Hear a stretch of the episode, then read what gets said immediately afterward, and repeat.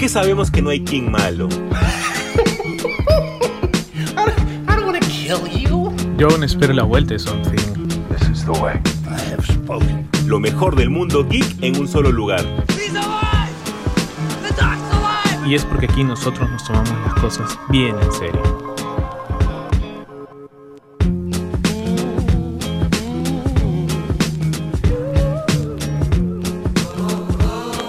¿Qué tal gente? Bienvenidos de nuevo a esta su nueva semana en el podcast en Super Gods Ustedes ya saben, todos los lunes temprano, apenas se despierten, ya está para que tomen el desayuno, como ya hay muchos trabajos que están yendo en, algunos presencial, para que disfruten del camino, pues escuchando a este par de, loquitos hablar de lo que más les gusta, ¿no? lo que disfrutan y lo que hasta cierto punto, ya lo hemos dicho varias veces, es nuestra catarsis también personal, ¿no?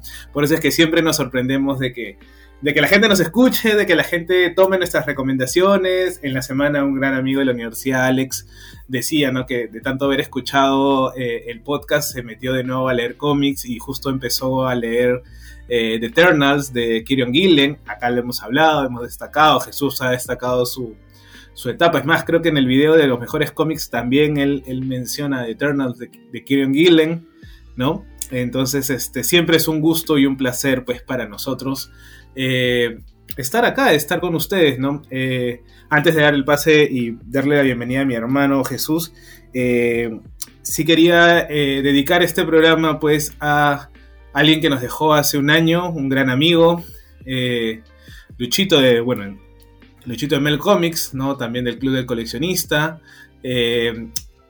ha sido un año un poco difícil, ¿no? Este, sobre todo los que íbamos a Cabane, ¿no? Y, nada, ¿no? Este, donde estés amigo, un fuerte abrazo y, y nada, pues este programa es en tu memoria. Así que, mi hermano Jesús, ¿qué tal? ¿Cómo estás? No me hagas esto, que yo soy una contrariedad andante, porque a mí me pueden ver grandazo, pero yo soy muy sensible. Y yo me pongo a llorar con cualquier cosa. No, pero emocionado, me he emocionado también. Sí, sí, un beso y un abrazo, amigo, al, cielo. Y estoy más que seguro que ahí nos estás viendo, sigues leyendo cómics. Y estoy más que seguro de que me estás diciendo que siga viendo Fire Force y que debo de terminarla cuanto antes. de acá te mando un fuerte abrazo, amigo. Sé que sin duda alguna nos estás escuchando. Y pasando a noticias, antes que me agarre la, antes que se abra el caño y no pare, vamos a hablar de la noticia, José Carlos, que esta semana hemos tenido bastantes y bastante buenas. Y es que han, ha habido un retraso en la serie de Obi-Wan, algo de que hubiera sido un gran, oh, qué pena. Pero luego, Ivan McGregor, presentando la noticia, te dice que van a haber dos episodios, o sea, se van a estrenar el viernes, el día de estreno, que me parece extraordinario que hagan ahora los días viernes, porque sea como si estás de boleto al día siguiente que ves las series de Marvel o las, las series que hay en Disney Plus. Eh, entonces, me parece excelente que sean los viernes y va a haber episodio doble. Me parece eso espectacular, me parece una genial idea. Ya tenemos los miércoles con Moon Knight de por sí, que igual estamos los días miércoles de boleto porque vemos los capítulos de la madrugada, pero es bastante gratificante. La serie Obi-Wan es una serie limitada que viene por Disney Plus y que obviamente nos va a contar mucha de la parte de la Inquisición, así es como se denomina en Star Wars toda esta etapa, la etapa de la Inquisición, que justo es cuando se crean a los inquisidores y los inquisidores salen en búsqueda de estos Jedis que han sobrevivido a la Orden 66, esta vez enfocándonos en la etapa de Obi-Wan. ¿Cómo te agarró la noticia, José Carlos? O sea, yo la verdad que eh, dije, uy, ¿qué pasó primero, no? Ya después, ya cuando ves, es, eh, el, como dicen, los, los sustos que dan gusto, ¿no? Algo así, ¿no? De, te dicen, no, la vamos a retrasar dos días. Claro, igual, 25 de mayo es una fecha bastante significativa, pues, para el fandom de Star Wars.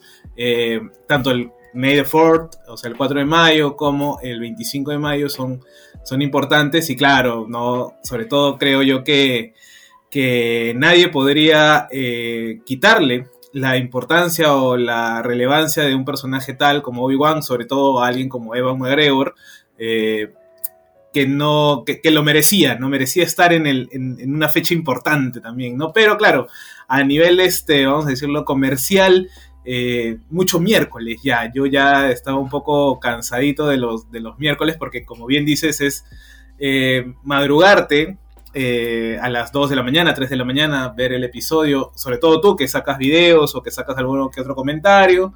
Eh, los viernes es un poco más relajado, aparte que los viernes también ya eran pues propios de Star Wars, habíamos tenido pues The Mandalorian, el libro de Boba Fett, ¿no? Eh, yo diría, ¿no? Claro, como cuestión comercial podrías instalar pues los viernes sobre todo para las series que vienen, ¿no? Como Andor, como este, la propia Mandalorian 3, ¿no?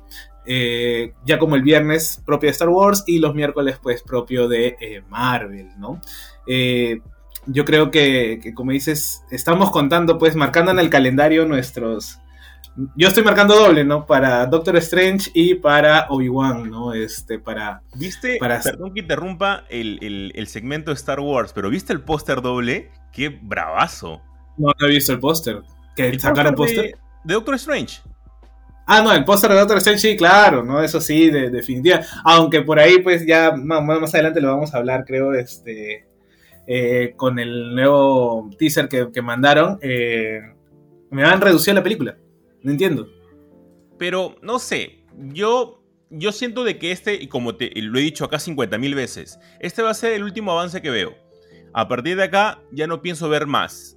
Lo vamos a hablar, imagino, más adelante, pero ya al menos no pienso ver más porque van adelantando varias cosas entre que cortan la película, no, en realidad va a ser más larga, esta escena de acá y ya. La, sorpresa se puede arruinar un poco. Yo sé que muchos pueden decir que va a haber un montón de sorpresas y va a ser igual que Spider-Man, que en todos los teaser trailer y avances no se mostró más pero prefiero reservarme. A partir de acá yo ya no veo nada, únicamente he puesto esa noticia y generalmente yo ningún tipo de rumor, ningún este, guion filtrado ni nada por el estilo yo lo comparto. Pero bueno, para llegar a esa noticia, José Carlos, justo hablamos entonces rápido de la segunda y es que ya tenemos una fecha asegurada para la serie House of the Dragon, que es este spin-off basado justo en el libro de en, Dentro del Mundo de Canción de Hielo y Fuego, o también conocida como Game of Thrones, que se va a estrenar nada más y nada menos que el 21 de agosto de este año. A mí me gusta mucho a pesar que no he leído el libro, ahí me falta el último libro hasta ahora de, la saga de Canción de Hielo y Fuego, y me falta este libro de acá. Eh, a pesar de eso, me gusta mucho que, que, expliquen todo esto de los eventos de 300 años antes de lo que hemos visto en la serie regular. Lo que me llama mucho la atención es el casting, porque en el casting está Matt Smith. Matt Smith siempre es bien polémico. Doctor, Who, Doctor Who. Sí, Doctor Who, claro. Mira, con Doctor Who es la única, con la única serie que yo no le he visto lanzar comentarios polémicos este, sobre su chamba. Porque mira, yo le he visto a él en The Crown. En The Crown eh, salió a decir eh, algunas cosas que no le parecían acerca de su papel como el rey. Eh, luego, también en Terminator, que salió a decir que él no entendía nada de la película. Bueno, ahí sí, ahí, sí con justa razón. Tenía toda la razón del mundo en Terminator.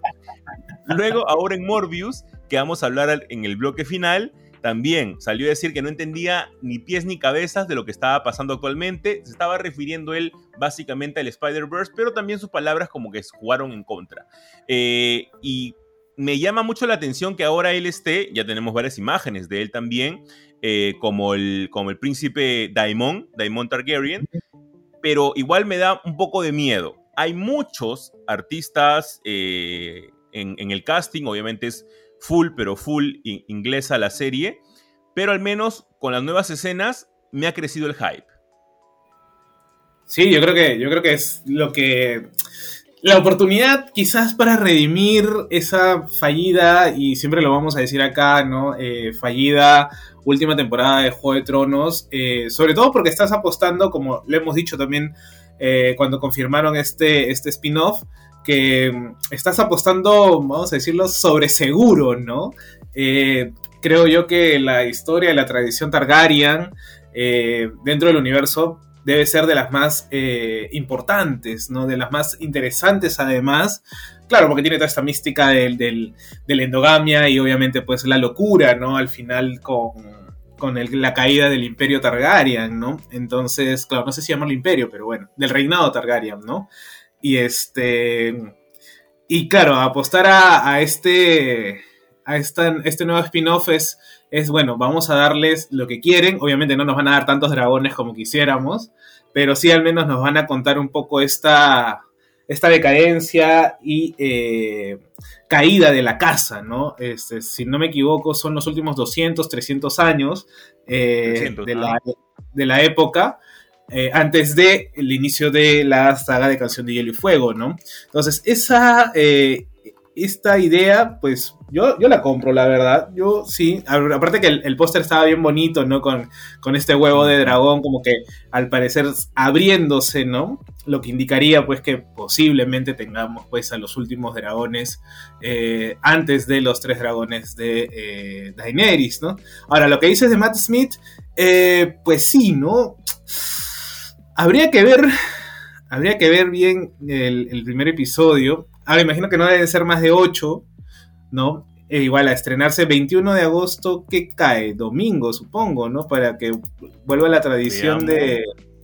A ver. 21 cae domingo, sí. Sí, domingo, domingo 21 de agosto, ¿no? Bueno, tendrá, tendremos tiempo de repente yo para animarme a leer el, libro de Fire ¿ah? ¿No? Yo también. Creo, desde aquí le mando, desde aquí le mando un fuerte saludo a Ale, Ale, a Leticia. Ella creo que también iba a hacer una lectura conjunta de, este libro. Ah, mira, si hace eso, bueno, de repente yo me sumo. Este, ese libro sí creo poder leerlo, porque la verdad que yo eh, dije que hasta que no termine, eh, eh, ¿cómo se llama? George R. R. Martin, la saga, no pensaba leerlo, ¿no?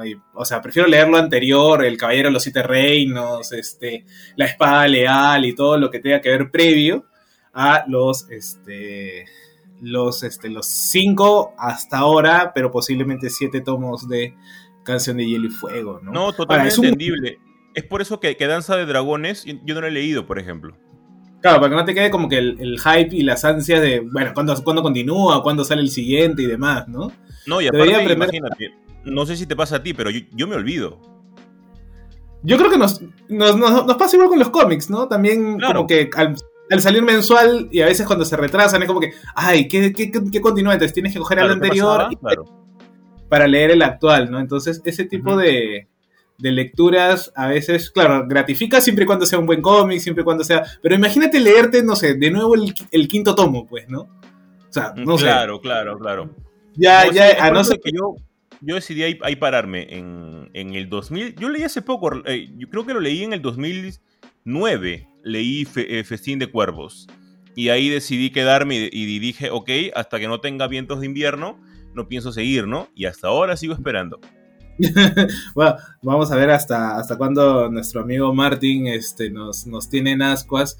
Yo imagino que igual la gente eh, hincha, hincha, porque fue un furor, fue un todo un, un, un, ¿cómo se llama? Un, un, fandom alucinante, ¿no? Este, eh, y fiel. Creo yo que hasta ahorita son fieles, ¿no? Igual este, totalmente, totalmente. Está, más, más que animada. Ahora, también, ojo que vamos a tener, no lo hemos puesto en el guion, pero vamos a tener también la serie de The Lord of the Rings, ¿no? Entonces vamos a tener como ahí eh, dos series de fantasía épica eh, a la par, ¿no? más o menos. Qué lindo. Entonces, eso, sí, bueno, los fanáticos del Señor de los Anillos, que son mucho más todavía, ¿no? Debe estar también este hypeándoles, ¿no? Pero bueno, vamos a, ver. A mí, me da un poco, me da un poco de pena todo lo de George R.R. R. Martins. Siento que se le ha puesto una mochila, una mochila injusta y es por eso que no avanza como, como creativo, si queremos ponerlo de alguna manera, ¿no? Pero si ya son como más de 11 años que terminó de escribir el último libro, o sea, yo creo que... Yo creo que el tío está enfrentando una depresión literaria sin duda. ¿Tú crees? Sí, claro, de lejos. Yo creo que el tío debe estar deprimido. ¿Cómo vas a estar deprimido pues con toda la plata que te ha caído después de la serie, no? O sea, yo creo que... José Carlos, qué pensamiento tan capitalista de tu parte. No, pero, o sea, yo soy anticapitalista, pero, o sea, si, si le va a caer toda la plata de, lo, de, lo, de, lo, que ha ganado, de lo que ha eh, vendido los derechos, es más, las reediciones y todo lo demás de los libros, o sea, el man la historia es que nunca tuvo plata, escribió por escribir, por placer y demás. Igual. O sea, tú te imaginas de que ahorita el tío debe estar escribiendo y de la nada dice, ¿no? Como él mismo ha dicho, escribe y como que, pucha, no, esta vaina no es digna, lo arranco, escribo otra vaina más y digo, no, esta vaina no es digna, porque tiene el fantasma de ese final horrendo que tuvo la serie. Pero, bueno, pero tampoco es tan difícil salvar ese final, ¿ah? O sea, no creo yo que, que lo que él quiere es que o creería, ¿no? Mejor dicho, que lo que él quiere es que sea todo épico y así, hermoso, y termine con un gran final. Y es como que, amigo, danos un final coherente, bien escrito. Ya sabemos que Bran se va a quedar con el trono. O sea, Bran tampoco es que pueda hacer mucho, el señor es un, es un, es un, este, es un tullido y va a estar en su silla, ¿no? No hay otra forma, tampoco que vaya a pelear ni nada, ¿no? Eso sí, dame una buena batalla este, contra el Señor de la Noche y ya. No me pongas un dragón zombie, eso sí, lo pido por favor, no dragones zombie porque no tiene ni, ni ápice de sentido, ¿no? Pero ya, o sea, tampoco, o sea, como que hazlo por negación. Todo lo que hizo la serie, cámbialo y hazlo más coherente. Y ya está. Creería yo, ¿no? Eh, sí, ya, ya. Está bien, está bien. Te compro eso. Pero igual yo creo que el tío está enfrentando depresión. ¿ah? Yo creo que si vamos ahorita a la, casa del tío, el tío va a estar con la barba hasta las rodillas, con los dientes amarillentos, con unas ojeras que le llegan hasta la boca y sencillamente no sabe por dónde, por dónde empezar ni por dónde, por dónde terminar su obra. Yo creo que principalmente es eso. Y lo peor de todo es que yo creo de que es su sueño de primavera, que sería como que la, séptima y última entrega de la obra, eso ha sido totalmente de la editorial. ¿ah? La editorial ha dicho, oye, gordito, tú tienes que asegurar al menos una más como para poder terminar bien. Y él ha dicho, ya, bueno, está bien, con la justa puedo terminar bien de, de, invierno, pero me cargo, me, me, cargo más en la mochila todavía con sueño de primavera. Y es como que, ¿qué? brother, no estás terminando ni siquiera una y quieres empezar otra. O sea, ¿quién es su sano juicio? Pero yo creo que ahí es plan de la editorial ya, porque obviamente la editorial te pide una cierta cantidad de, libros por año. Tiene, que... dale, dale. No, que tiene que llamar a Brandon Sanderson y a Stephen King, pues, para que lo ayuden a, oh. escribir. Imagínate, justo eh, eh, estoy escuchando el podcast de, mi gran amigo y tengo el, honor de decir, de decir eso, este, no, no, de, de Ariel Bossi, eh, justo Ariel Bossi ha sacado su, podcast junto con la gente de Penguin Random House y es acerca de Stephen King y justo él en su podcast, él comenta eh, todos estos juicios que ha tenido Stephen King con diferentes editoriales, ¿no? Que es como que la editorial le pide al menos una cierta cantidad de libros por año para que él se pueda ir de cierta editorial. Y es como que, ah, sí, claro, acá tengo una que la guardé en mi cajón hace tiempo, toma la la y ¡pum! ¡Éxito! Y es como que... no puede ser posible, no puede ser posible. Es realmente alucinante. Y es como que, brother, te das cuenta de que no todo el mundo puede hacer eso. Y justo regresando a lo que tú decías, ¿no? Con el caso de que, que hemos comentado con Jairo, del cual le mandamos acá también un fuerte abrazo, eh, con el caso de Brandon Sanderson, ¿no? Que en la pandemia el sujeto ha escrito seis libros. Es como que eso no es normal. O sea, es normal es normal cuando tienes toda la vida asegurada y millones en tu cuenta y puedes vivir simplemente escribiendo, pues, ¿no? Sí, pero, obvio, obvio que sí. O sea, pero, pero, pero, igual, o sea, igual.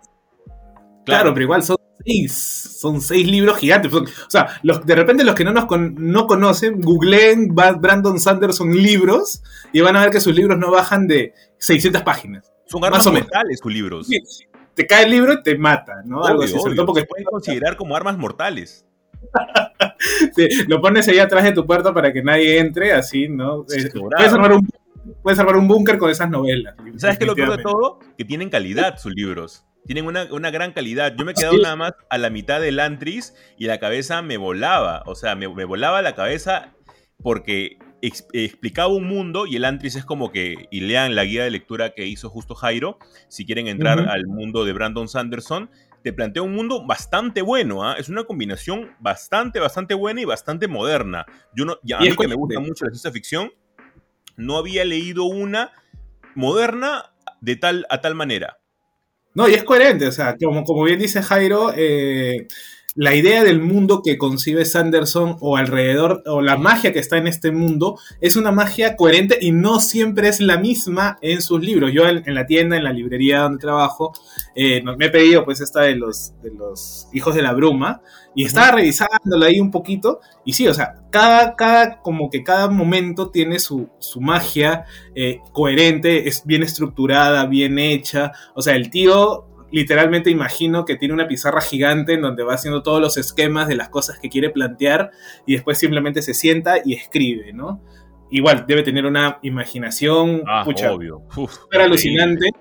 Era como que escaneen el cerebro de Sanderson y Stephen King, por favor, quiero ver qué piensa esa gente. Sí, o sea, debe ser alucinante todo lo que hacen. Hay, hay, escritores muy dotados y que tienen una pluma muy, muy, muy rápida y luego por otro lado tenemos a, también a gente muy, muy muy capa, pero que no le da la mano para poder escribir a tal punto como George R.R. R. Martin, o sin llegar muy lejos, como Patrick Rothfuss, que también hasta ahora seguimos esperando. Este, sí, y el sujeto no quiere sacar nada, ¿no? Pero ya es cosa de cada uno, ¿no? Ya ahí cada uno de los, de los, de los fans y del fandom que sigue cada uno de, estos, de estos escritores tendrá que, aguantar nada más lo que sucede con cada uno de ellos. Y pasando a otra noticia, José Carlos, es que tenemos un nuevo vistazo, como tú decías, de Doctor Strange in the Multiverse of Madness. ¿Y qué es lo que ha pasado? ¿Qué es lo que ha sucedido? Principalmente dos escenas. Una en la que vemos al muy probablemente demonio Citón y a Wanda peleando junto con Wong. Esto ha causado como que un mini debate en la comunidad, si es que Wanda va a ser o no la villana final, si esto lo que fue una pelea inicial nada más, y si Citón va a tomar control de ella o ella netamente se va a alimentar de sus poderes. Complicado, ¿no? Yo creo, yo creo, o la, otra opción es que literalmente esa escena no exista y que la hayan pues creado, o que este Citón que está atrás no sea él, sino sea otra persona de repente, ¿no? Este, y ya, ¿no? Pero claro, importante tenerlo ya al menos, eh, no sé si, si en, como personaje, ¿no? Creo yo que, que pocos conocen y esto, ¿a qué va? Lo que yo entiendo es que ya estamos elevando de nuevo eh, el nivel, el, vamos a decir, la escala de poderes o la escala de... Eh, de, niveles, ¿no? Porque ya no estamos hablando necesariamente de eh, Odín, por ejemplo, ¿no? O sea, creo que, o Dormammu, sino ya estamos hablando de una fuerza mitológica endemoniada eh, mayores, ¿no? No sé si comparable con los eh, celestiales o con los eternos, ¿no? O de repente menos, no lo sé todavía, pero implica ya una fuerza mayor, ¿no? Entonces, ahora, Citón es el, que está, o sea, está dentro del Dark Hall, que yo intuyo que cuando Strange abre y rompe el, Dark Hall, porque hay una escena donde él está pues estudiándolo, pero por partes separadas, es donde va a salir, donde va a romper su sello y donde va a, como buena bestia Lovecraftiana, dicho sea de paso, eh, salir, ¿no? Este, si recordamos un poco el Necronomicon y si han leído pues un poco de, Lovecraft, sabrán que eh, los sellos al momento de romper hacen que eh, las deidades o las eh, demonios salgan, ¿no? Y casualmente pues es la magia del caos, la magia que maneja Wanda. Ahora, yo entiendo que, les, que Catón le dio, le dio un poquito de su magia. No es que le haya dado todo, sino creo que Wanda no hubiera podido soportarlo, ¿no? A no ser que me lo nerfeen al demonio, pues, ¿no? Pero, pero ya, yo la verdad que ahí ya, como bien dices tú, ya no quiero ver más, ya no quiero saber más. Si es, si bien es cierto, el hype está a mil, eh, ya no quiero que me arruinen, sobre todo después de que me digan que la, película va a ser un poco, la han reducido, ¿qué? 25 minutos, creo. Este. Que espero sea una broma. Ahora salió, creo que esa noticia el primero de abril. Puede haber sido, pues, este Día de los Inocentes también, creo, ¿no? Entonces, este. ¿No? Eh, ojalá, ojalá, pero sí lo. la, importancia. Eh, Tú dices esa pose que sale Strange encima del carro. Gran, gran imagen, ¿ah? Ahí me, encantó esa imagen. ¿ah? Muy, muy buena. Hay, hay, escenas en ese, en ese adelanto, hay escenas muy buenas. También hay una bien chiquita de, de, América que también me gustó mucho. Yo creo que también con tanto hype se está perdiendo el hecho que todavía vamos a tener América, ¿no? Como ya habíamos conversado antes. Es bastante hypeable. Sí, o sea, porque al parecer Wong también va a actuar más de lo normal. Entonces, vas a tener más, más escenas de Wong, vas a tener a esta nueva variante de modo. Pero no, él es el hechicero, supremo. Claro, claro, hoy, hoy por hoy es el hechicero supremo, ¿no? Este, eh, ahora se confirmó también que Wong va a salir en, ¿cómo se llama esta? She-Hulk, creo. Así este, Que va, a volver a salir, ¿no? En, She-Hulk, entonces, este, al menos sabemos que no va a morir en, en el multiverso de la locura. Este, porque por ahí leía que, una de las, de, repente se especulaba una muerte de, de Wong, pero entonces hay muchas personas, inclusive si salen los Illuminati, eh, va a haber como que, no sé si poco tiempo para muchas personas y por ahí obviamente se van a difuminar las importancias o las relevancias de los mismos, ¿no? Eh, como América Chávez, inclusive como Reinhardt, eh, no, Rindrand, Rindrand, este... Rindra. Rindra, que va, de repente va a pasar un segundo plano. plano. Es algo. No, de lejos, de lejos. No, eh, Ahora, no, no, me queda la menor duda. Ahora, lo que tú dices hace un ratito, me llama mucho la atención de que, de que tenga mayor intervención los demonios, ¿no? Como Citón. Eh, sin llegar muy lejos, eh, dentro de la historia de los X-Men tenemos al Citorak, si no me equivoco, que es el, el... Sí, es el Citorak, ¿no? Sí, el Citorak que es el demonio que le brinda justo su, poder a Jaggernaut. Justo lo que hablaba José Carlos hace un ratito sobre brindarle parte de su energía o brindarle parte de sus poderes. Entonces, esto en Marvel no es algo ajeno, es algo que pasa comúnmente y ha pasado más de lo que de lo que nosotros este, creemos. Ha pasado, por ejemplo, ahorita que me acuerdo, eh, ha pasado con Rasputín, o sea, con Rasputín, no Rasputín el de Hellboy, sino Rasputín, este, Prior Rasputín, que es, ah, se fue el nombre, Coloso. Ha pasado con Coloso. Eh, ha, pasado, por ejemplo, con Black Atom, que es Cassidy, también ha pasado con él. O sea, han tenido varias intervenciones de demonios que han prestado su poder por un momento. Y eso es muy, muy chévere por parte de Marvel. Vamos a esperar. Eh, como yo he dicho, va a ser el último avance que yo voy a ver únicamente voy a ver pósters si es que salen a partir de ahora, pero ya no va a haber más adelantos porque realmente me quiero sorprender con la película y muy pronto ya llega Doctor Strange in the Multiverse of Madness. Y sin salir José Carlos del UCM, tenemos otra noticia y es que se confirmó por la página web de Marvel, no es que Kevin Feige haya salido ni nada por el estilo, ha dicho que Dentro del extracto de los personajes de Matt Murdock, ha puesto que antes del encuentro con Spider-Man, él estuvo con los Defenders y que obviamente tuvo lugar todo lo que nosotros vimos en las tres temporadas de Daredevil, confirmando así todo este universo dentro del canon del UCM. Han salido otros medios a decir que no, que al final no va a ser así, que luego lo han borrado, pero por el momento manejamos esa información. Que lo que pasó en las series de Netflix slash Disney es totalmente canon en el UCM. A mí me encanta.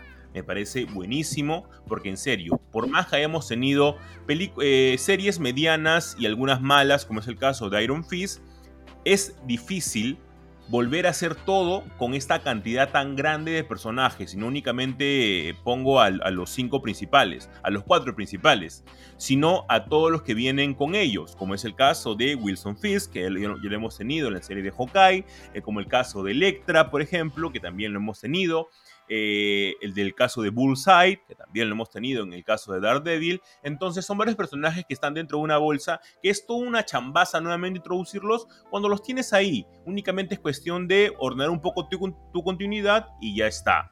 Lo que justo me decía un amigo, porque yo, le, eh, yo puse mi cartita, mi cartita energica, y le escribí a Kevin Feige y le dije, estimado Kevin, por favor, si me quieres, haz posible que puedan adaptar la etapa de Chip Starsky en una serie de Daredevil y podamos tener a Electra Daredevil. Y un amigo me dijo, recién ha vuelto Daredevil y ya lo quieres meter a la cárcel. o sea, es que, y bueno, ya, y aparte eso ya, esta noticia también ya como que pone el parche de repente a esta posibilidad de un, de un reboot, ¿no? De, de Daredevil de Charlie Cox. Creo yo que lo, que continuaría o lo que sería ideal es que continúe la misma historia, ¿no? Donde se quedó y demás. Lo bueno para mí, aparte de eso, es que vamos a tener a más Punisher. Eso ya también te eleva. Me estaba olvidando de Punisher, tienes toda la razón. y, te da, y te da cierta, cierta, ¿cómo decirlo? Eh, posibilidad a elevar el nivel de, trama, ¿no? Eh, hablando netamente de la violencia, ¿no? Este, porque obviamente el personaje te lo pide así. Quizás por ahí vas a suavizar un poco, ya no tanta sangre, ¿no? Pero al menos violencia vas a tener. Vas a tener traumas, vas a tener drama, ¿no? El trauma inclusive de la propia Jessica Jones, ¿no? Este, de la primera temporada, recordemos. Entonces, ahora, inclusive vas a tener a She-Hulk ahora, ¿no? Entonces, que también en un momento, pues, este, podría juntarse, pues, con, con Luke Cage, que, si yo, ¿no? De repente armarte otros Defenders, ¿no? Entonces, este. Aparte que en Doctor Strange en The Multiple Madness sale Stranger Defender. ¿no? Entonces. ¿Te acuerdas de que nosotros lo hablábamos y que, te, y que te había dicho de que el actor que hace de Iron Fist se estaba poniendo como que súper mamado y se rumoreaba un, posible, un posible regreso? Aquí lo dijimos primero. Así es, así es, definitivamente. Acá eh, el mismo Kevin Feige nos escucha y nos confirma las, las, buenas ideas que podemos tener acá o las buenas eh, especulaciones, ¿no? Entonces, eso es lo, importante de, tener este ya canon, ya canonizado, ¿no? Este, esta posibilidad de, las series de, que estuvieron en Netflix. Eh, lo cual hace también pues que confirme que, el Kingpin que vimos en, en, Hawkeye es el mismo Kingpin, ¿no? Este, tal vez venido a menos después del blip y todo. Eh, exacto, claro. Entonces, este, que claro, yo esperaba que fuera otra cosa o de repente otro Kingpin, pero bueno, es lo que hay, es lo que tenemos, se le agradece porque no nos van a rebotear todo y este, esperamos que la que, tengamos pues un, un, Daredevil para más rato, que creo que eh, después de Moon Knight sería un, golazo tenerlo en una... ¿Qué toca, Cuarta, cuarta temporada, ¿no? Cuarta temporada, claro. Y mira, pongo una apuesta al aire ¿ah? para cerrar el bloque. Pongo una apuesta al aire. Que no nos sorprenda si vemos un cameo de Luke Cage en Secret Invention. Ay, ay. Así te la pongo ya estás elevando para esa serie que en realidad está pasando desapercibida porque creo que a nadie le importan los Skrulls, creo, ¿no? Este, y es cierto, nos estamos viendo ya otras cosas, otros niveles de, lucha o de poder y, y, bueno, me vas a dar eh, marcianos que se transforman en personas, ¿no? Como que bueno, o suplantan personas, ¿no? Entonces, este, quizás es un punto flaco, pero claro, tener a Luke Cage o eh, de repente... ¿Quién podría ser otro? Dentro de Secret Invention, los que juegan un papel importantísimo son Luke Cage y Jessica Jones. Jessica Jones, claro. Pero podríamos tenerlos de nuevo a los dos ahí, este, junto a, Nick Fury, ¿no? Sí, a mí me encantaría. Y, mira, y sin llegar muy lejos, se, ha confirmado de que ya el personaje de Emilia Clark eh, es, la reina, ¿no? Y si bien le ah, cambiamos el, claro, y si bien le cambiamos un poco el estatus, podamos tener una reina malvada, porque la reina como que juega doble papel en los cómics. Eh, por un lado villana y por el otro lado también heroína. Eh, en este caso, si la agarramos como una villana que quiere como que tomar el control, vamos a decirlo de una manera, de la Tierra, podamos tener por ahí de repente uno que otro que aparezca como el caso de Jessica Jones y Luke Cage, ya con una relación al menos mucho más avanzada, ¿no? Porque hasta donde llegamos con ellos, su relación todavía estaba como que empezando, y, claro, y se estaban tirando todavía ahí los tejos. Pero vamos a ver lo que tiene que ofrecer, al menos por ese lado, a nosotros nos entusiasma un montón y ojalá que sea así y se quede en el canon las series que se hicieron en Netflix. Y con eso cerramos el primer bloque de Super God Podcast y vamos a iniciar un segundo bloque súper rápido para comentar de dos noticias que se vienen también con mucho hype y una que otra creo locura. Así que quédense con nosotros. Que sabemos que no hay King malo? Yo aún espero la vuelta de Something. Lo mejor del mundo geek en un solo lugar. Y es porque aquí nosotros nos tomamos las cosas bien en serio.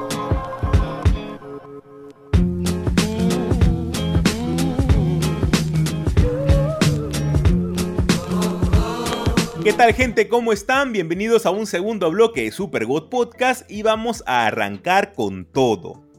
Y es que en la semana primero estuvo como rumor y dentro del fandom de Stephen King varios amigos dijimos, ok, tranquilos, tranquilidad, tranquilidad, esto de acá es un simulacro, no hay nada confirmado, así que no perdamos, no nos, no nos perdamos en el mundo de la locura. Luego se confirmó por la misma Bárbara Muschietti y todos perdimos la cabeza. Y aquí inserten el meme de The Office de Michael gritando cuando hay incendio. Está sucediendo.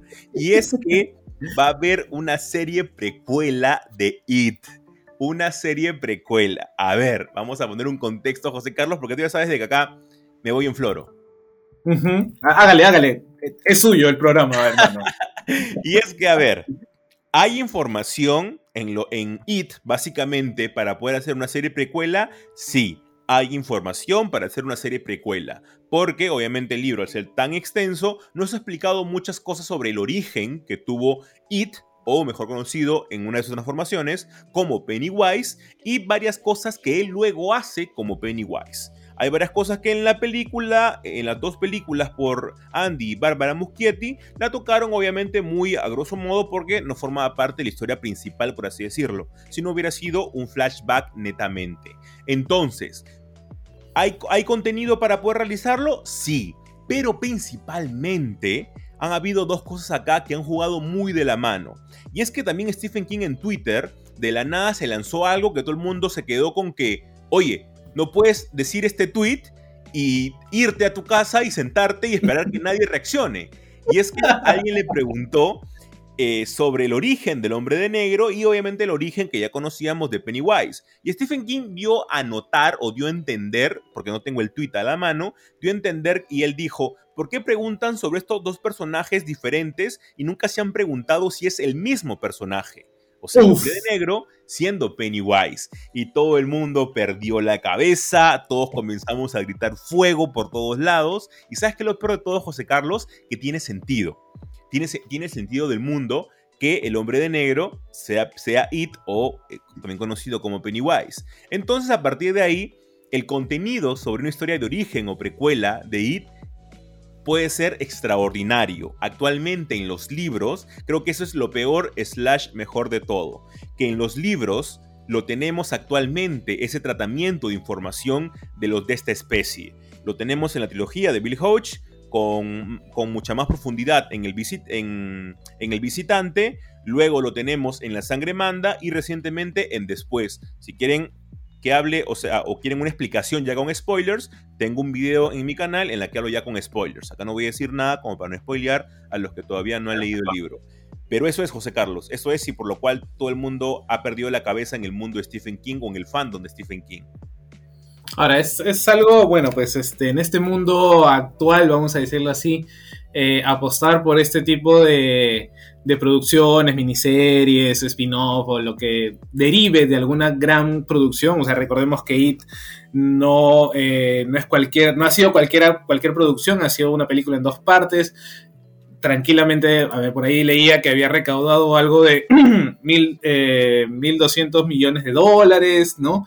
Entonces era como que hay para explotar, porque además también es un personaje, pues, este bastante querido y peculiar, vamos a decirlo, es un payaso diabólico, ¿no? Bueno, es, o es una entidad eh, cósmica, básicamente, ¿no? Que toma eh, la, eh, la apariencia de un payaso, pues, ¿no? Entonces, este... Lo único que sí es que no quiero que me saquen más muñecos, por favor, señor, señores de NECA, no saquen más muñecos de Pennywise. yo no tengo plata ya. ya uno ya no tiene plata, sacan tantas variantes, sacan el, primero el, un juego, después otro juego y el tercero es los dos juegos juntos, ¿no? Entonces, este, de cabezas removibles y de manos. Entonces, este, pero de ahí, obviamente, pues es una, el multiverso o el kingverso, pues es una, un caldo de cultivo para infinidad de producciones. Yo creo que eh, debe ser la, la mente creativa más importante de de los últimos 100 años, ¿no? O sea, comparable incluso diría yo, pues con los grandes maestros del Renacimiento, ¿no? Que podían imaginarte y podían eh, trasladar eh, y ser buenos en todas las artes y demás. Bueno, Stephen King es bueno escribiendo, ¿no? O sea, el tío no para de escribir y demás, ¿no? Y, bueno, todo como bien ya explicó Jesús, o mencionó, mejor dicho, eh, sus libros se interrelacionan o interconectan, ¿no? Entonces hay, hay de dónde sacar, hay de dónde ver, ahora, eso sí, ¿no? Lo único malo es que hay tantas producciones eh, o tantas productoras con los derechos de Stephen King que este, sería imposible pues tratar de hacer referencia una con la otra, ¿no?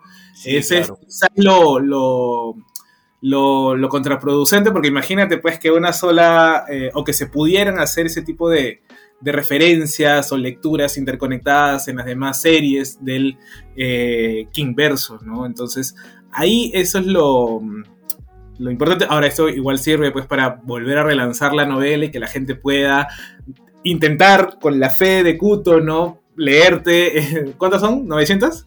¿900 páginas? Eh, creo que sí, 900 páginas. Sí, no, leerte ese bodoque de, novela siempre es, es, gratificante cuando la gente se tiene fe, ¿no? De, de poder decir, no, sí la leo, sí la leo, ¿no? Sí, sí, sí puedo. Ahora, este obviamente va a ser pues ideas originales, ¿no? Creo yo que sería un guion original, a no ser que eh, el propio Stephen King saque algo eh, en referencias. No, no sé si en el libro hay. O sea, tú, que lo has leído hay bastantes cosas y lo mejor es que está siendo llevada por los Muschietti y los Muschietti de por sí tienen una estrecha relación con Stephen King, ¿no? Tienen una relación bastante envidiable con él y yo creo de que de ley le van a preguntar varias cosas como para decirle, oye, esto de acá lo vamos a hacer, ¿qué te parece esto de acá? Para que tenga algo de continuidad, etcétera. Al final de cuentas, este universo de IT eh, puede jugar con otras series, sí, pero como tú dices, los derechos están regados, ¿no? Por ejemplo, en el, en el visitante eh, tenemos una, una Holly Givney y, en la trilogía de Bill Hodge que hizo AMC tenemos otra Holly Givney, ¿no? Entonces, lamentablemente no se puede juntar, pero al menos en la película y en la serie que va a haber de It, al menos sí es probable que eso suceda. Y José Carlos, pasando a la vereda del anime, es que hoy día fue el que era probablemente el último episodio de Shingeki no Kyojin y todo el mundo estaba esperando que se anuncie la película porque habían dicho que esta era la parte final de la última temporada. Y al final han dicho que no, que va a haber una tercera temporada más que va a conformar ya la parte final de este anime. O sea, parece realmente archivo final de diseñador. Final, final, punto final, ahora sí final, se lo prometo, ahora sí final. Tal cual. Pero a ver, cuenta, cuentan tu, reacción a este último episodio. Yo no lo he visto porque yo me he quedado todavía bien atrasado, no he podido eh, ponerme al día. Lo que sí creo yo que ya... Eh, imagino que Jesús en algún momento va a sacar su, su video de repente de esto, de cómo el anime empieza a, colon, literalmente colonizar todo, ¿no? O sea, para ser una chiquita, ¿no? Este, al parecer Disney Plus también le va a entrar al anime, ¿no? Va a tener sus propias productoras, así como Netflix. Entonces, este es un buen momento para los otakus, imagino, ¿no? Pero no sé si tengan tanto tiempo para ver todo lo que se produce y este y leer, dicho sea de paso, los mangas. Pero eh, cuéntame cómo fue tu, tu reacción hasta a este último episodio, porque creo que eh, era ya la animación del retumbar, si no me equivoco. Claro, estábamos pasando ya técnicamente a la etapa, para ponerlo de una manera, del retumbar, ¿no? Y justo, a ver, todo el mundo sabía que era mucho para poder colocarlo en un solo episodio. Sabíamos que todavía faltaba un montón para lo que hemos leído el manga. Entonces, yo esperaba una película yo siendo honesto esperaba una película. Hubieron unas personas que justo me escribieron por, por Instagram y me, dijeron, Jesús, pero si hubiera sido película hubiera sido injusto para, para nosotros porque iba a llegar mucho después a Latinoamérica. Y aquí justo va relacionado a lo que tú acabas de decir hace un ratito. Vivimos actualmente en un momento que es muy bueno para los que somos amantes del anime. Por lo cual, el ejemplo de Jutsu Kaisen está más que latente. Eh, lo, lo, hemos tenido con que un mes, dos meses de, diferencia de estreno en Japón y es algo buenísimo, porque antes el anime demoraba hasta un año o demoraba hasta dos años en llegar y si es que llegaba a nuestras pantallas que de por sí no están acostumbradas a que haya estreno de un anime. O a la piratería. Claro, la piratería y atacaba directamente, porque ahí nomás te salía la versión, mientras que pasaba un año, te salía la versión casera en DVD, y como se estrenaba acá en el Perú, nadie le paraba bola, y obviamente las distribuidoras decidían mejor no traer las películas. Justo el día, la semana pasada, hablaba con una de las personas que había traído la película justo de Jutsu Kaisen y me había dicho que le había ido bastante bien a diferencia de otras películas de anime. Y eso a mí me alegra un montón por lo cual una película no era tan descabellado. Pero ahora eh, se ha dicho y ya salió de manera oficial que la la tercera parte de la última temporada, que así es realmente, suena lógico, pero es la tercera parte de la última temporada, eh, se estrena para el 2023. Y se dice también que la idea de la película no está todavía este, descartada, porque es muy probable que tengamos la tercera parte de la última temporada y también una película.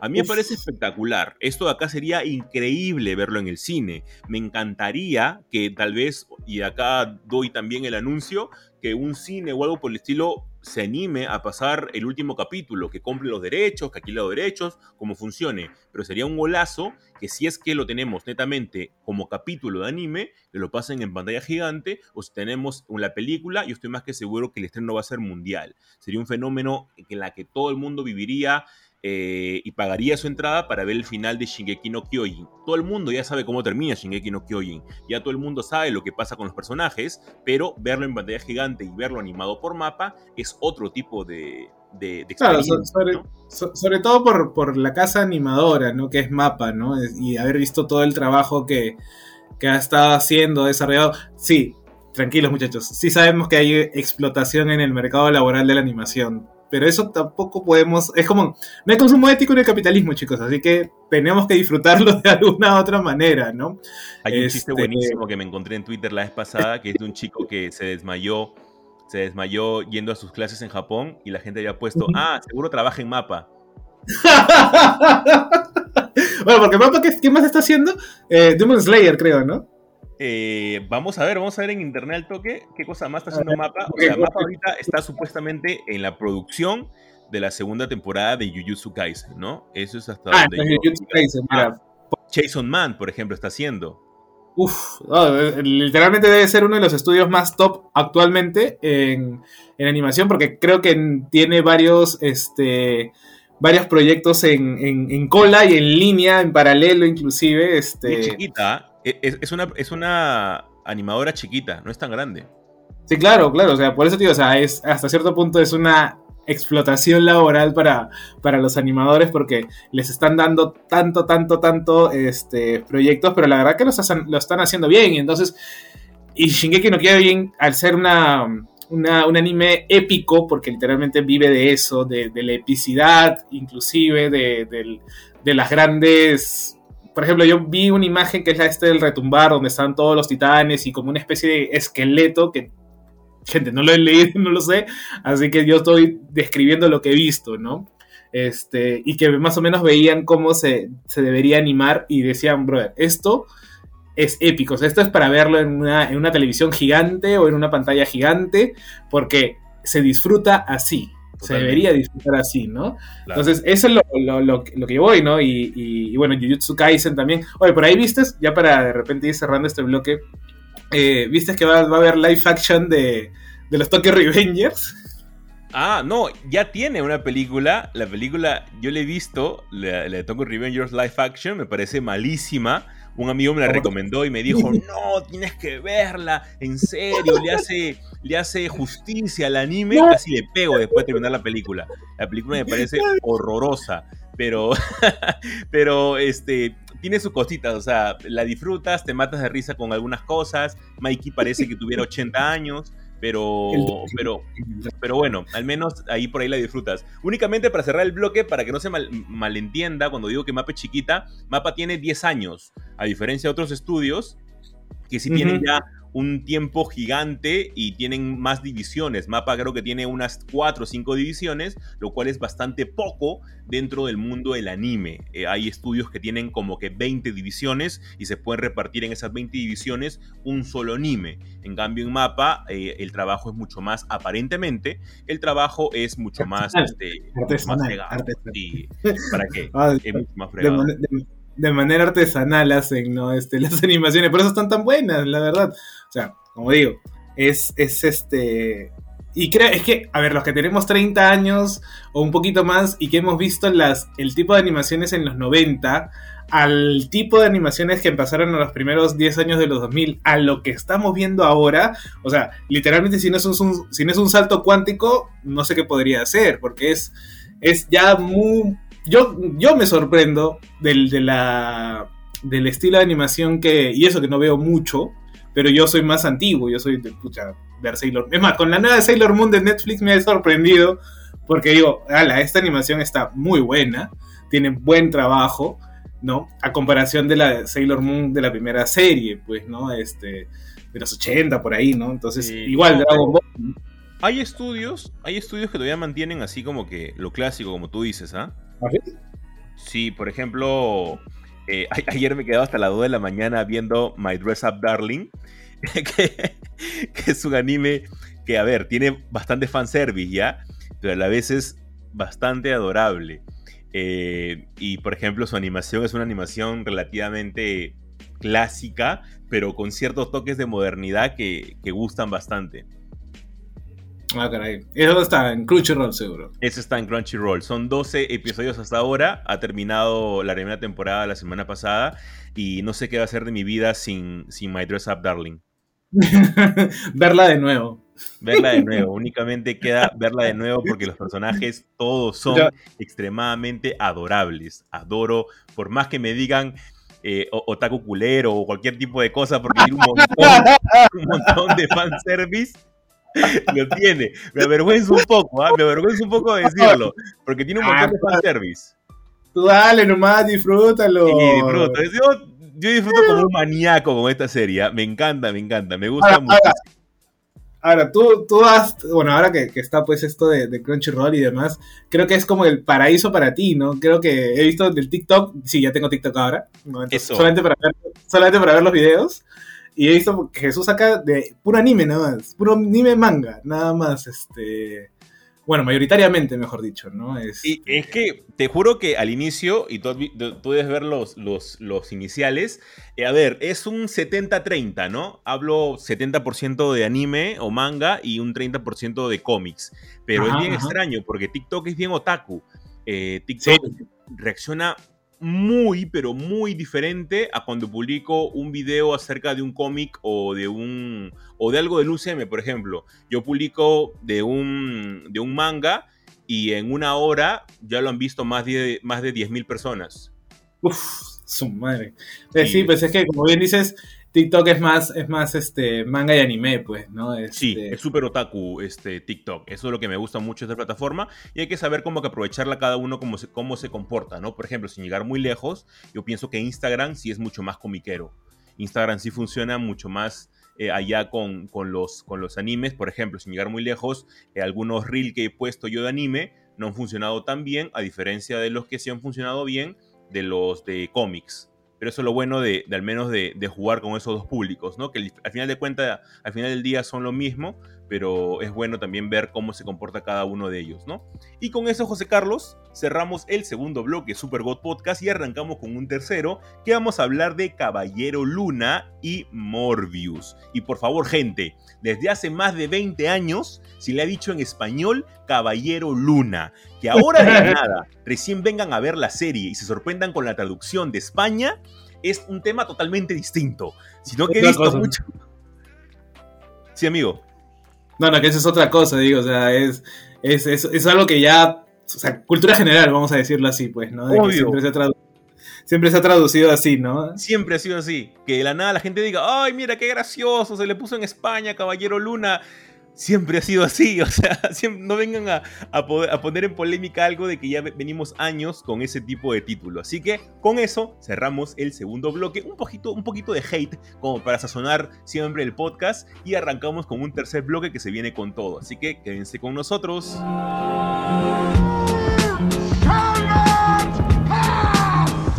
Es que sabemos que no hay king malo. Yo aún espero la vuelta de Something. This is the way. I have spoken. Lo mejor del mundo geek en un solo lugar. Y es porque aquí nosotros nos tomamos las cosas bien en serio.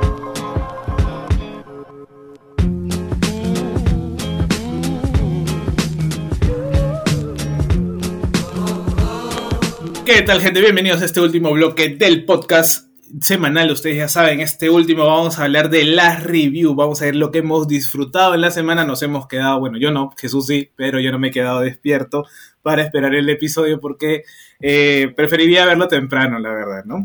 Y bueno, vamos a hablar de eh, Caballero Luna, Moon Knight, o mejor conocido como el Batman Blanco, ¿no? Con mucha mejor mitología, definitivamente, firmado por mí.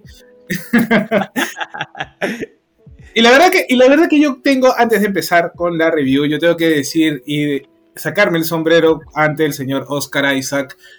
Qué pedazo de actor. Definitivamente es uno de los, imagino que es uno de los papeles que más le está llevando, eh, o le ha llevado, mejor dicho, trabajo, porque tiene que más o menos trabajar algo que se llama el trastorno disociativo. Eh, que claro, es de repente un poco complicado de explicar ese trastorno ahorita, y no lo voy a hacer tampoco, pero si recuerdan cuando hay esa escena de, Moon Knight donde él como que cierra los ojos y ya eh, golpeó a mucha gente, Ya, esa se llama disociar. Es como en que entra o toma posesión otra persona y tú no te acuerdas lo que hiciste antes, ¿no? O durante ese, esa etapa. Entonces, eh, qué gran, qué gran primer episodio. Eh, te mantiene eh, al filo del, asiento para ver qué es lo que está eh, trabajando, qué es lo que está haciendo. Por ahí decían que es el mejor primer episodio de todas las series de Marvel hasta ahora eh, y que obviamente aparte había roto la costumbre de que nos dan dos o tres episodios sino que acá nos dieron uno y ya todos hemos quedado pues maravillados, ¿no? Inclusive pues este de la nada, o mejor dicho, de frente nos, nos presentan también al villano Arthur Harrow, que es este Ethan Hawke, que es un Arrow totalmente eh, diferente al de los cómics, que el de los cómics es un científico medio loco, acá va a ser más o menos un, sacerdote o un líder de oculto de, esta deidad eh, Amit, ¿no? Este, esta que juzga en el, tu vida, ¿no? Si ha sido bien o mal, ¿no? Eh, pero con una variable. Acá juzga a futuro. O sea, es como que hasta, no sé, hasta este momento tú has tenido una vida bien llevadera, una buena persona, pero de repente esta deidad puede ver el futuro y va a decir, en el futuro vas a ser malo, ¿no? O vas a hacer alguna maldad. Minority Report, ¿no? Claro, o a lo que en el Soldado del Invierno también se planteaba con este, los Helicarriers. Si se acuerdan, hacía esta jugada de vamos a proyectar qué personajes pueden ser este, peligrosos y los vamos a destruir o los vamos a matar, ¿no? Entonces juega un poco con esa, al menos esa referencia es la que, la que yo, lo que yo capté, que también fue, pues, interesante porque vemos un juicio, o sea, literalmente nos plantean o nos muestran un juicio de esta forma en donde la señora eh, dice, yo he sido buena, y, y Harrow le dice, pues bueno, hasta ahora sí, pero no sabemos de repente en tu futuro vas a hacer algo malo. Entonces por eso es que Amit te juzga y se come tu alma, ¿no? Eh, entonces este, ese tipo de, acciones que yo pensaría que son fuertes, me llevaron mucho la atención que se planteen dentro de la narrativa de, la, esa forma tan explícita, ¿no? Inclusive la sangre o el hecho de usar este, las pistolas y demás.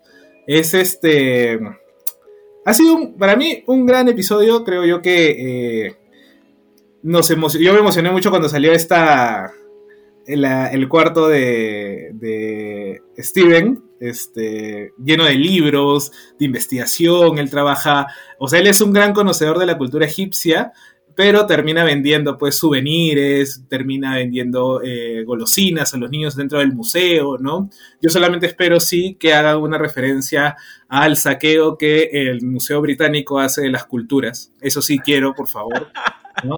Así, como pasó en Killmonger, así como pasó en Black Panther con Killmonger, así, así bonito. Ya, ya, ya, hay una, una precuela a eso, entonces este, yo quiero una referencia, por favor. Este, pero nada, y bueno, el final, el final del episodio, este, en la transformación tipo Power Ranger, ¿no? De, del buen Mark, este, con lo que yo llamo los perros del Tíndalo, pero más que todo parecía un, un hombre lobo, ¿no? Así que haciendo como referencia a, esta portada de Werewolf by Night, creo que. esa escena, ¿no? Duró creo que un minuto y qué bravaza que en el que en el que en el que en los avances se veía que él, estaba golpeando algo pero no se sabía qué era. Y acá ya se veía era como que habían manipulado esa escena para no, no, lanzarnos el spoiler pero pero sí se notaba que era pues este un como una especie de hombre lobo o un lobo antropomorfo no este pero muy buena esta cuando al final él decide darle el control a, a Mark para que para que los pueda salvar no porque eso era el, el problema ¿no? que Steven no no quería soltar el control este, hasta que Mar lo toma y, bueno, ya vemos la transformación de, del Caballero Luna en su máximo esplendor, que me pareció una escena muy paja, muy buena. Este, y nada, yo creo que ha, dejado muchas preguntas, pero también ha emocionado mucho. ¿Tú qué dices? Sí, totalmente. A mí me ha gustado mucho, creo que lo he resumido bastante bien, todos los puntos que ha tocado. Eh, aún me sigue gustando y a la vez generando pregunta dónde está Jake Logley, que es la tercera, la tercera personalidad. Obviamente de repente luego lo, luego lo colocan, pero básicamente eh, Steve Grant está tomando el estatus que tiene Jake Lockley, ¿no? Porque Jake Lockley es como que el taxista que busca información y es como que el perdedor, entre comillas, dentro de las, de, de las personalidades que tiene Mark. Eh, y por ahora, obviamente, Mark es el personaje que sí conoce todo, ¿no? Es el personaje principal, eh, que es el que sabe luchar y es el que hasta ahora ha salvado a Steve Grant. Esto de acá me gusta mucho, como tú dices, lo hemos disfrutado mucho nosotros en los cómics. Las personalidades que tiene Mark son buenísimas. Las tres y las 50 más que luego desarrolla. Eh, por ahora lo que mucho, mucho, me ha gustado es que tengamos lo de los tótems. Por ahora tenemos a Amit, o en algunos, en algunos cómics lo ponen como Amut, que es como que estos este, especies de dioses egipcios, y justo en una parte también Steve Grant lo, lo, explica, que faltan todavía, que en el letrero habían siete, en realidad eran nueve, y cada uno tiene su avatar, ¿no? Obviamente en este caso, también eh, el dios de la luna tiene su avatar, que, que ahora en la serie es Moon Knight y también en los cómics. Entonces me gusta mucho de que sea esta batalla aparentemente entre los avatars de cada uno de los dioses. Me gusta que se plantee de esa manera y no tanto como en los cómics, que es una guerra interna entre Kunshu y Moon Knight, ¿no? Que él no quiere ser en un momento el, guerrero, el guerrero Luna, para, para, ponerlo de una manera. Eso a mí me ha parecido increíble, me ha gustado mucho, me han gustado los efectos, eh, la actuación, brother, la actuación que tiene este... El Isaac. Eh, Oscar Isaac, qué bravo ese sujeto. O sea, realmente para hacer una película con varias personalidades, tienes que ser muy capo actuando sin duda alguna. Lo hemos tenido en, varias películas, eh, que ha habido varios comportamientos así de personajes, por ejemplo, sin llegar muy lejos, Split eh, es una película de ellas, de un personaje que tiene varias personalidades y también el actor este, la rompe. Y acá en el caso de Oscar Isaac, con un episodio, también la rompe y únicamente ha mostrado dos personalidades por ahora por ahora. Así que no pude sacar video porque todavía sentía que todo estaba como que muy tibio, pero imagino que para el miércoles ya voy a sacar un video explicando todo esto y lo que hablo de los, de los avatars que están muy, muy pronto a, a, tener un espacio mucho más grande, ¿no? Al menos en... O sea, lo, que, lo, que yo, lo que yo veo es que nos ha, como digo, nos ha dejado muchas preguntas, nos ha dejado muchas eh, interrogantes en el sentido de, de cómo vamos o cómo nos van a contar, porque yo digo, esta serie no va a durar, no va a tener 10 este 10 episodios, va a tener menos, ¿no? Y es como que, ya amigo, ¿cómo me vas a contar eh, el origen, inclusive estas llamadas de Mark? Eh, ¿Y que, el contrato, lo del contrato de Oscar Isaac? No. Que el pata aparentemente ha firmado únicamente por una temporada. O sea, es totalmente dependiendo de él si es que quiere hacer más y si es que el público recibe bien la serie para que él pueda seguir. Porque, agarrando lo que han dicho todos los que, los que han estado vinculados con el proyecto, la serie no tiene ningún tipo de vinculación por ahora con el UCM. O sea, está dentro del universo y todo, todo lo que queramos. Pero no es que salga un personaje, no es que salga Hulk ni nada. O sea, el personaje no se encuentra con nadie por ahora. O sea, él, está bailando solo dentro del universo, ¿no? Claro, porque también está en Inglaterra, está en otro espacio tiempo diferente porque no es, debería estar en Estados Unidos, Nueva York, pero él está en, Inglaterra. Y para, dicho sea de paso, eh, en los acentos. Cómo habla Mark, cómo ah, habla Steven. O sea, yo, me quedé así dije, man, y encima Oscar Isaac es creo que latino, ¿no? Entonces es, este, salvadoreño. Sí, de Salvador. Entonces es como que, amigo, ¿cómo haces para poder imitar también el dejo inglés, no? Entonces, este, eso también es, Él es de, Guatemala, de Guatemala. Bueno, pues Centroamérica, ¿no? Este, Y es como tener la facilidad de poder imitar o, poder eh, duplicar el, acento eh, inglés es bastante, pues ya trabajo, ¿no? Entonces, ahora, claro, yo creo, eh, por ahí leía pues que, los contratos de la gente de Marvel ya no van a ser por muchas películas o por muchas series o, o, temporadas, sino se van a ir renovando a cada momento para que sea como que el compromiso del actor, ¿no? O sea, si es que el actor se siente bien, ha tenido buena recepción y demás, que él mismo quiera continuar, ¿no? Entonces, para, para, este, para no tener que obligarlos a, mira, tienes tu contrato, no sé, cinco películas, pues, ¿no? Y de repente, pucha, tu personaje no pega, te sientes incómodo, pero igual tienes que hacerlo porque tu contrato te lo pide, ¿no? Entonces, también va a ayudar a que varios actores quieran hacer eh, proyectos con Marvel, ¿no? Sin sentirse tratados. Sí, e, eso, es bueno para nosotros como consumidores, obviamente también, ¿no? Abre las posibilidades a que tengamos muchas más series, muchas más producciones, muchos más personajes, eh, de repente con una temporada única, ¿no? Pero creo que el, camino que ha abierto eh, el Caballero Luna, inclusive este, en este videito que posteaste de que Isaac había leído sobre los Midnight Song, yo me emocioné. dije, ay amigo, has leído sobre los Midnight Song y has tenido tan buena recepción entre el fandom, entre la gente, la gente está muy, muy empilada con, la serie, que yo creo que es muy probable que el mismo Isaac eh, quiera seguir continuar con este proyecto, ¿no? Este, el público común te, acepte bien, ¿no? Porque, a ver, seamos honestos, nosotros no somos el público común, nosotros somos un público que consume cómics, por lo cual nosotros, nuestra, nuestra recepción es diferente, pero que gente que no conoce nada del personaje, que lo acepte de buena manera, es bastante bueno.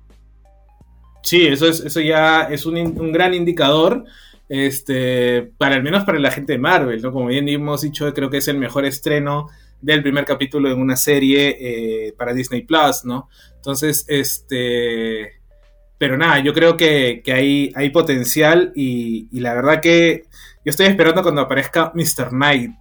Es, ese es la, el, porque es como que nos mostraron en el, en el póster y dije, a ver amigo, si estamos empezando ahorita, ¿cómo me vas a llegar a este punto, no? Eso es lo que yo eh, estoy ansiado, ansiado de ver y, este, y que me expliquen pues la, cómo llegó la maldición o vamos a decir la posesión del, buen Concho, porque Concho inclusive sale una parte, ¿no? Sale ahí este, en dos, claro, en, dos partes, bueno, poniendo dos escenas. En, Cuando está en está en esta de los Alpes, en donde él dice dónde estoy y cómo llegué acá, y donde se encuentra pues por primera vez con Harrow, y creo yo que en el museo también, ¿no? Entonces, este, vemos también pues que la secta de Harrow está diseminada por al menos pues toda Inglaterra, ¿no? Este, en, tanto en el museo, el propio Harrow viaja al museo donde trabaja eh, el propio Steven, ¿no?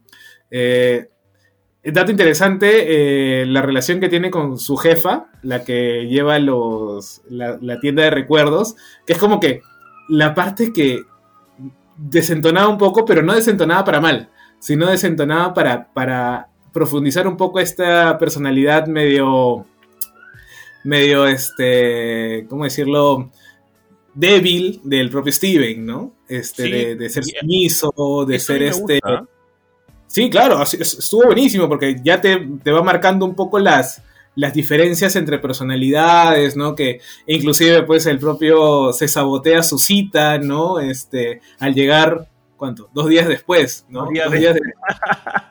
Porque, porque o sea, había disociado dos días y él, no, él pensaba que estaba viernes y estaba en domingo. O sea, es como que Mark había tomado posesión de él, pues, ¿no? Entonces ese tipo de detalles a mí la verdad que que me han terminado de, enamorar y de gustar con, el Caballero Luna y bueno, creo que cada miércoles va a ser pues un festín de... Y espero que todos duren 45 minutos porque ese duraba 45 minutos. Sí, sí, sí. Vamos con todo. ojalá que, ojalá que dure exactamente lo mismo y que sea del mismo nivel. Si la gente quiere realmente meterse al personaje y quiere estar preparado, como dice José Carlos, con Mr. Knight, que ya va a aparecer dentro de pronto, lean la etapa de Warren Ellis y luego saltan a la etapa de Jeff Lemire. Son las etapas en las que más explica acerca de esto y la presentación inicial de Mr. Knight se hace en la etapa de Warren Ellis, como para que estén súper listos y sepan especialmente cuál es el papel que desempeña dentro de las múltiples, múltiples personalidades que tiene Mark Spector. Y para cerrar, José Carlos, únicamente voy a hacer un comentario, no sé si te parece, acerca de Morbius. Disfrute de, su comentario y si puede con un poco de hate, por favor. Mira, voy a ser muy, muy, muy conciso. Eh, para terminar, José Carlos todavía no lo ha visto, por eso justo hablábamos antes de arrancar el podcast sobre ello. Ya vi Morbius, ya le dediqué un video acerca de, las escenas post créditos que tienen mucho potencial dentro del universo arácnido. No voy a decir cuáles son. Los que quieren spoiler, ahí está el video, pero no voy a hacer spoiler para los que no ven todavía la película, ni tampoco para José Carlos, que todavía no la ve. Eh, básicamente, lo que sucede con la película es que es una película que sucede muy rápido. Sucede muy pero muy rápido. En un momento tú estás enfrentándote a unos policías y a los segundos los policías no sé cómo han hecho, pero ya estás en la cárcel. Entonces, y luego de eso estás que te peleas con el enemigo final. Y luego de eso el enemigo final que realmente era bueno pasa de la noche a la mañana a ser malo, pero malo malote. Entonces es como que, pero dame una construcción de personajes, dame escenas entre escenas, que no todo pase porque justo, justo, justo pasó aquí. Y ese tal vez es el problema. Dos puntos buenos de la película. Jared Leto actúa muy bien no estamos ante un caso como de Suicide Squad. No, aquí le han dado tiempo para poder este, eh, actuar y actúa muy bien Jared Leto. Punto número dos, los efectos especiales han estado extraordinarios. Hablábamos con un amigo en la sala de cine y decíamos que estaban buenísimos. Que en serio, la forma en cómo han puesto a, a Morbius como vampiro es exactamente igual a los cómics. Hay una escena exactamente igual sacada de viñeta que yo disfruté mucho. A pesar de eso, siento que la película, la película está entre las películas malas de superhéroes que tenemos. Ahora, ¿es, es mejor que Venom? Totalmente, es mejor que Venom. Venom para mí sucedía igual, igual de rápido, chistes absurdos, que no tengo nada en contra de los chistes de, Venom, porque también hay, esos en la etapa de Donny Cates, pero siento que aquí exageran y ponen al personaje del simbionte ya demasiado humorístico y todo pasa demasiado rápido. La 2 me parece incluso peor que la primera. Entonces, eh, no digamos que es peor que Venom, porque no lo es, pero dentro de una canasta de películas malas no está al nivel tampoco de, los Cuatro Fantásticos, la última que tuvimos, que esa sí está en el, en el pináculo, en el, no, en el no, en el averno de, las películas de, superhéroes. Eh, yo creo que Morbius es una película muy acelerada. No sé si la ha jugado en contra, todos, los cortos, todos los cortes que tuvo eh, pero es una película muy acelerada, que incluso una escena post créditos, que es la última, se siente muy rápida y sin ningún tipo de objetivo en particular, porque es muy rápido, es como que ya, tengamos esto rápido porque quiero algo mucho más grande, y es como que, no, Sony, tómate tu tiempo, nadie te está corriendo, yo sé que tienes un montón de potencial de cosas por hacer, pero tómate tu tiempo en hacer las cosas, ya tienes dos caídas, la tercera, ojalá que sea buena, con Craven el cazador. Ajá, pucha, bueno, si eso si esa es la opinión sin spoilers, no, no, no quiero imaginarme la, opinión con spoilers, amigo. La, verdad que ya no sé qué hacer, mejor me la voy a bajar en Torrent. la película yo la disfruté porque iba con las expectativas bajas, ¿ah? Ah, bueno, o sea, si, si ahí ya si ya empezamos este, desde, desde, cero y a ver si llegar a uno ya es ganancia, bueno, entonces entonces, claro, ¿no? Yo, yo no te voy a mentir que sí me emocionaba un poco porque, o sea, la potencia de Jared Leto como actor es, creo yo que es buena, tirando para muy buena, ¿no? Ha tenido su, bueno, la peor película en el universo de DC y ahora no sé si la peor película en el universo de Marvel, ¿no? Pero este... Pero como ve, según tú, ya eh, los Cuatro Fantásticos con, con el Michael B. Jordan tendría que ser la, la peor, ¿no? Pero este... Pero nada, yo creo que creo que es, como bien dices, es un trabajo muy apresurado de querer este, llegar, no perder este hype del, del Spider-Verse y la posibilidad de Andrew, ¿no? Este, de, que vuelva, entonces para no perderlo, pues están tratando de acelerar. Ahora recordemos que Morbius también es una película que debió estrenarse hace tiempo. Solo que, bueno, pues la pandemia y todo lo demás hizo que no, este, que se retrasara, ¿no? Entonces, este, que no sé si es justificación o, ayuda a entender algo de esto, pero, pero tampoco no es un, dato menor, ¿no? Entonces, este, entonces nada, yo creo que, bien hace Jesús en, sugerir, ¿no? Este, ojalá nos escuchen, ¿no? Los de Sony. Y, y, entiendan de que no hay que apresurarse, de que hay que tomarse las cosas con calma y con tiempo. O sea, el UCM se formó en 10 años, así que no es que lo van a hacer de la noche a la mañana y ellos empezaron también pues con una idea y en el camino fueron sumando piedras y cuando llegaste a ese momento dijiste, ah, man, ya sí se puede hacer una pared. Entonces siguieron haciéndola, ¿no? Pero antes de eso, antes del 2008 de Iron Man, no había una idea de, de ¿cómo se llama?, de, de universo cinematográfico ni nada, o sea, era el estilo de hagamos una película, hagamos otra película y así a lo que venía, a lo que daba el salto. Por eso tenemos tres películas de X-Men, eh, después tuvimos dos películas de los Cuatro Fantásticos, tres de Spider-Man, ¿no? Que no tenían conexión y todo lo demás. Entonces, hay que, eh, que es algo que siempre hemos valorado acá, eh, y es creo que yo uno de los pilares de valoración más importantes, que es la coherencia, ¿no? Que es la idea de contarnos bien una historia, ¿no? Así te tomes tres horas, así te tomes dos horas o cinco películas, siempre es con, con con cierta coherencia, ¿no? Y si vas a apostar tus fichas, pues a simplemente Craven el cazador ahora y, dejando de lado un poco a Venom y a, Morbius, como que bueno, ya los tuvimos que hacer y, pero ahora se van a unir porque vamos a hacer los seis siniestros. Mm, no sé, como que pierde un poco la, la motivación, ¿no? Pero bueno, eso ya ahí yo este, cierro mi comentario y no sé si tienes algo más que agregar, amigo.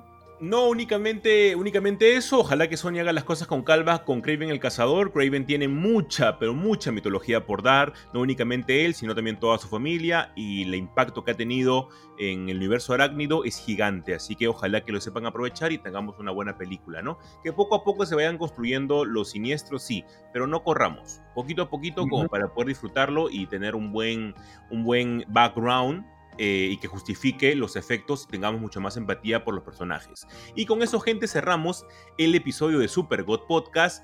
Vean películas, vean anime, lean libros, este mundo es espectacular y como dice José Carlos, es un buen momento para ser geek. Así que nos escuchamos la próxima semana. Chau, chau, gente. Chau, chau, gente, cuídense.